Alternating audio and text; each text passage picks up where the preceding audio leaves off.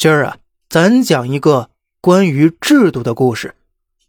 资本主义呀，其本质就是剥削；封建主义的本质呢，是通过权力进行掠夺。资本逻辑是疯狂扩大生产和消费，推行各种消费主义、阶层跨越和财富自由的故事。你消费购买的东西呀，它不一定就真的对你是有用的，但是他们却能从你身上赚得盆满钵满。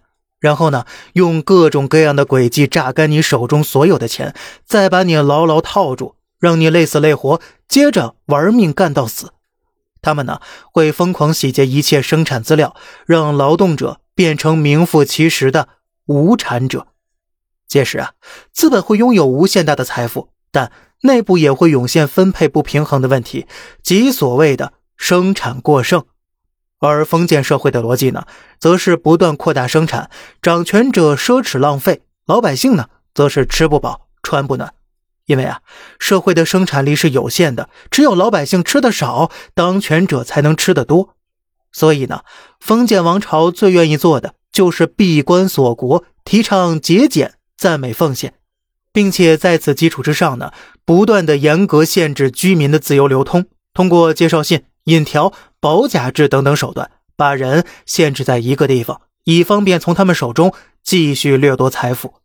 每当掠夺到一定程度，就必然会遭受反噬，统治阶级也就会被推翻，换上另外一个统治集团，周而复始。而这也就是我们耳熟能详的王朝更替的根本原因了。所以呢，我们看到鲁迅先生说：“翻开历史书，里面写满了‘吃人’两个字。”从封建主义到资本主义，马克思说这是一种进步。原因呢，就在于资本的剥削方式是将资金投入到各项生产环节当中，再利用资本的复利优势获取剩余价值。与封建主义的剥夺，其最大的区别在于是否使用权力，而且呢，他们也不参加任何生产活动，只是将现有的社会财富全部归为己有。再下放一部分金钱与权力，收买忠诚于自己的走狗，然后呢，从上至下，大家一起维护这个剥削体系。由此呢，我们能总结出什么呢？资本的要求就是高流动性，必须要开放市场，保障劳动力，交易生产资料，方便资本长袖善舞。所以呀，资本主义国家和地区都鼓吹自由主义至上，市场门户开放了，人员流通自由了。所以，未来的竞争呢，不仅仅在是科技层面的竞争了，更是制度层面的竞争。